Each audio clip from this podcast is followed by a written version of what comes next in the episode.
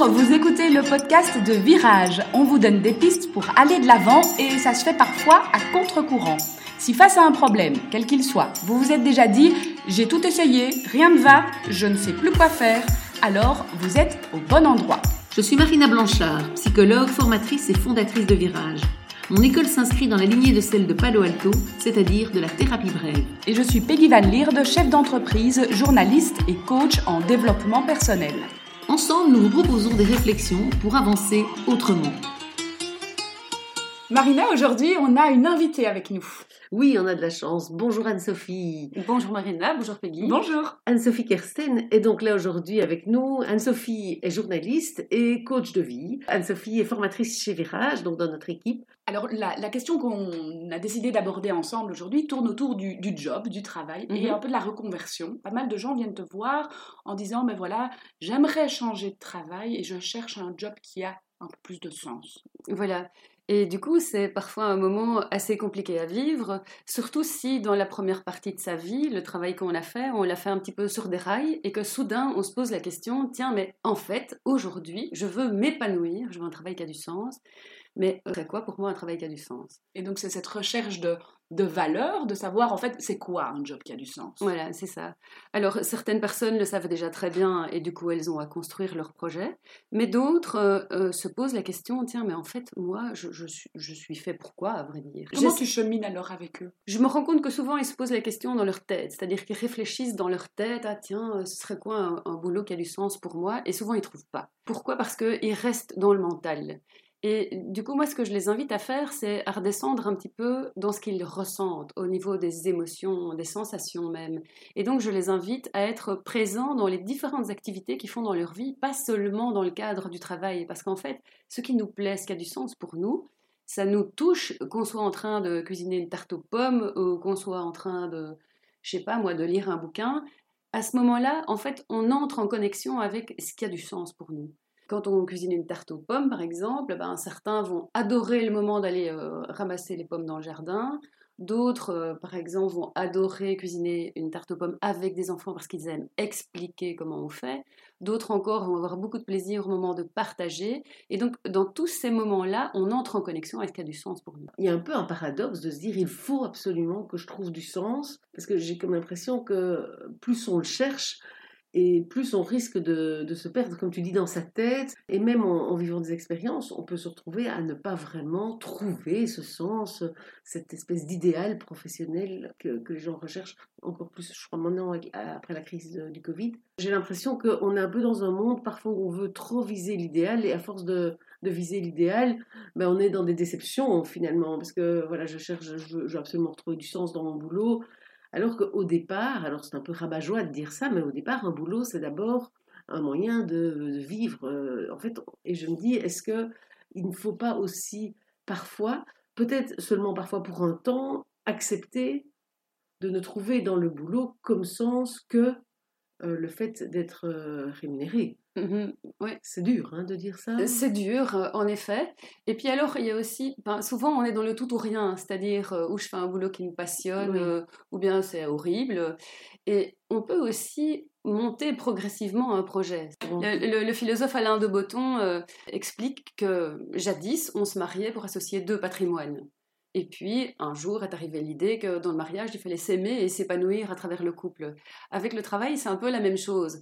Euh, Jusqu'à il n'y a pas tellement longtemps, c'était OK de faire un travail parce qu'il fallait juste ramener de l'argent. Et maintenant, on veut s'élever, s'épanouir et trouver son idéal à travers le boulot. Du coup, c'est vrai qu'on se met Oui. une pression de fou. Et euh, j'ai par exemple un patient qui est venu me voir parce qu'au moment de mettre ses épluchures sur son compost, il s'est rendu compte qu'en fait, il en avait ras-le-bol de faire le travail qu'il faisait dans les assurances. Et il est rentré à son ordinateur, à sa maison, et il a euh, envoyé un mail de démission. Et là, c'est vraiment Oui. le tout ou rien. Mhm. Et il arrive maintenant en disant Maintenant, je veux trouver un travail qui a du sens. Évidemment, la pression est dingue à ce moment-là. Ah oui, oui, Voilà. Ouais. Évidemment, l'idéal, c'est quand euh, on sent qu'on a une aspiration vers autre chose et qu'on peut progressivement monter son plan B sur le côté. Euh, je pense par exemple à mon compagnon qui euh, adore cuisiner et qui s'est dit un jour Oh, je, voudrais bien avoir un resto et gérer un resto. Et du coup, ça a commencé à l'obséder au point qu'il y a un resto à un certain endroit qu'il trouvait vraiment chouette et qui passait régulièrement devant en se demandant s'il n'allait pas être à vendre. parce qu'il se voyait se lancer là-dedans. Et puis, euh, bah, il avait certaines frustrations parce que ce resto n'était pas à vendre. Et du coup, il s'est dit, ben tiens, euh, et si je commençais déjà un tout petit peu Et un jour par semaine, maintenant, il cuisine des plats que les voisins peuvent venir chercher. Et du coup, il s'est déjà mis un pied dedans. Et ce faisant, il se rend compte, justement, il peaufine en fait son projet et il sent mieux ce qu'il aime. Euh, donc il se rend compte qu'il y a un côté répétitif qui l'embête quand même un peu. Il se dit waouh, si j'avais tous les jours, midi et soir à faire ça, ça me pèserait quand même. Par contre, le moment de partager mes plats, j'adore. Et dans l'évolution de sa réflexion, maintenant, il se dit tiens, je serais peut-être plutôt chef à domicile. Mmh du coup, le fait d'être entré dans la vie, dans la pratique, lui permet de mieux prendre conscience de ce qui a du sens pour lui ou pas. Oui, idéalement, y aller progressivement, ben voilà, ça permet de, euh, comme tu dis, de, de, de voir si ça nous plaît ou pas. C'est pas toujours possible dans la vraie vie. En effet, parfois on peut juste pas se permettre d'avoir un temps partiel parce que il faut euh, il faut remplir le portefeuille et que euh, voilà, c'est pas toujours possible en effet. Mhm.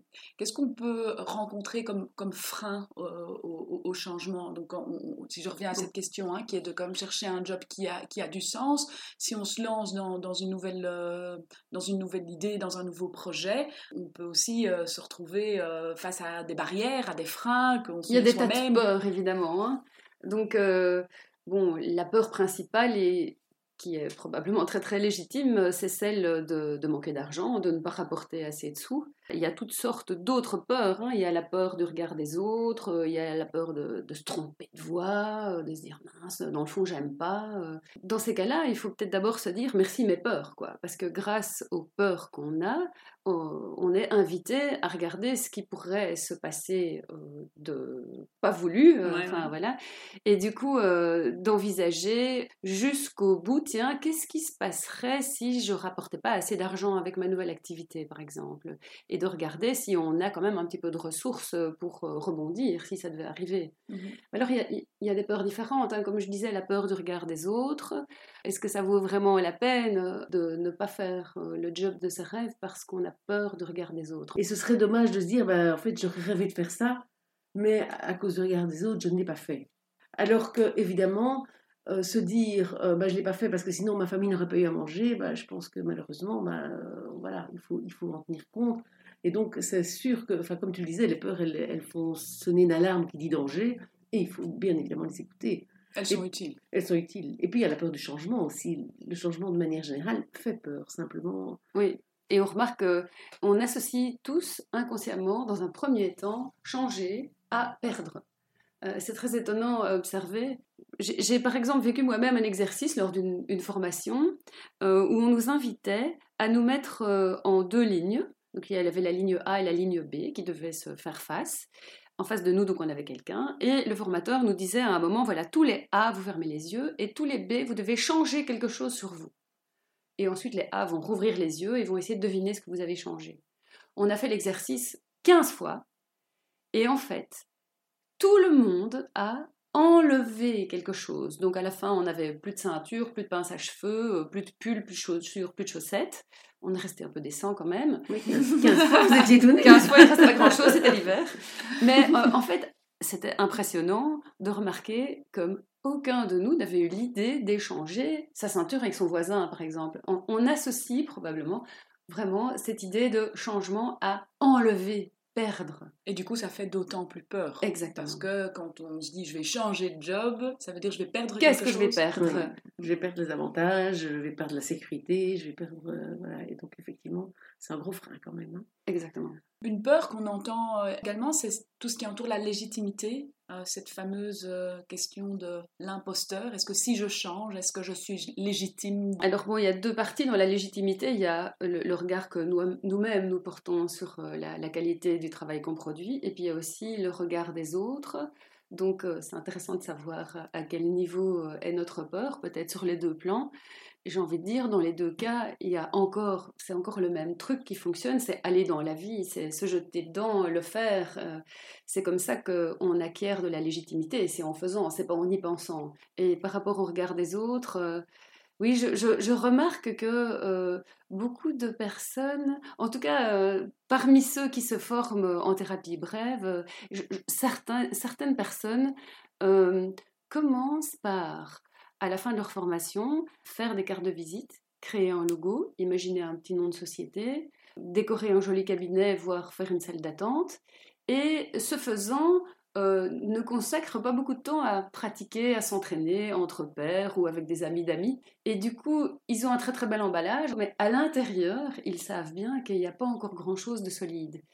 Et du coup, c'est difficile de se sentir bien avec ce petit paquet et d'oser l'offrir à quelqu'un. Et de se sentir légitime. Et on peut remarquer dans, dans plein de, dans jobs différents, oui, euh, peut-être fort liés au service, mais j'imagine, tu parlais de tout à l'heure ton compagnon qui se lance comme cuistot, j'imagine qu'un cuistot qui se lance comme ça aussi va essayer de se faire connaître avec euh, voilà un beau site, euh, peut-être un beau lieu, mais qu'effectivement, il faut d'abord apprendre à couper les oignons. À faire une sauce blanche, quoi. Exactement.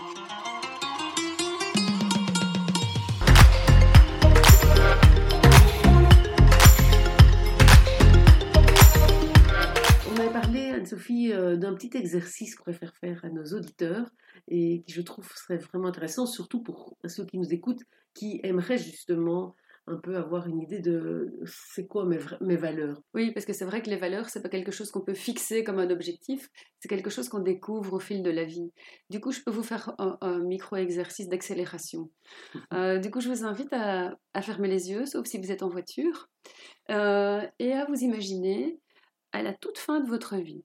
Voilà, vous êtes une, personne vraiment âgée et vous êtes épanoui, vous avez un sentiment d'accomplissement. Vous êtes dans un beau jardin et vous êtes assis sur un banc. Et là, dans ce sentiment de plénitude que vous avez, vous vous retournez vers votre passé et vous regardez les activités, les moments de votre vie, ce que vous avez fait de votre vie qui fait qu'aujourd'hui vous vous sentez épanoui.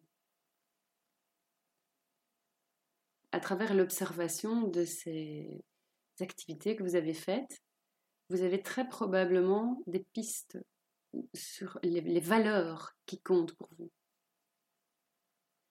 On peut même prolonger l'exercice après en se posant la question, tiens, aujourd'hui, qu'est-ce qui m'empêche de concrètement aller dans ces activités et m'y adonner. Alors ça peut être des facteurs externes, comme, euh, je sais pas, le manque d'argent, et ça peut aussi être des, des facteurs internes, comme des peurs. Et voilà, faire cet exercice-là, ça pourra déjà pas mal vous éclairer sur à la fois vos valeurs et les choses qui vous empêchent de les rencontrer.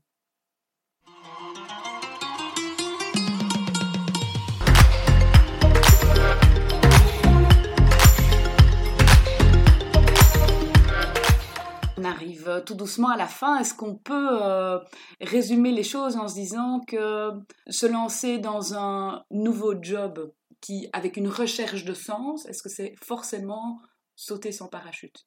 Euh, L'idée, c'est plutôt de préparer son parachute et c'est de regarder s'il est bien en ordre avant de sauter et même, je dirais presque de le tester un peu. Hein. Si on revient sur cette idée d'aller dans la vraie vie, c'est pas juste regarder, c'est pas juste réfléchir au parachute, c'est vraiment presque tester le parachute avec des petits sauts. Euh, Pouvoir tester son projet, y aller progressivement et se servir de ces peurs qui ont une utilité et qui peuvent nous aider à avancer aussi. Ce sont des petites pistes déjà pour euh, rechercher ses valeurs et rechercher ce qui fait vraiment sens. Parce que finalement, euh, le job idéal, ça n'existe pas non plus. Hein. C'est ça. Ça, je pense qu'il faut quand même garder ça en tête. Euh, que voilà, il ne faut pas non plus mettre trop d'attentes. Bien, merci beaucoup Anne-Sophie pour ce partage aujourd'hui. Grand merci. Merci pour ces petits exercices aussi. Ça, ça changeait euh, voilà, de, nos habitudes. Et euh, on se retrouve la semaine prochaine. À bientôt.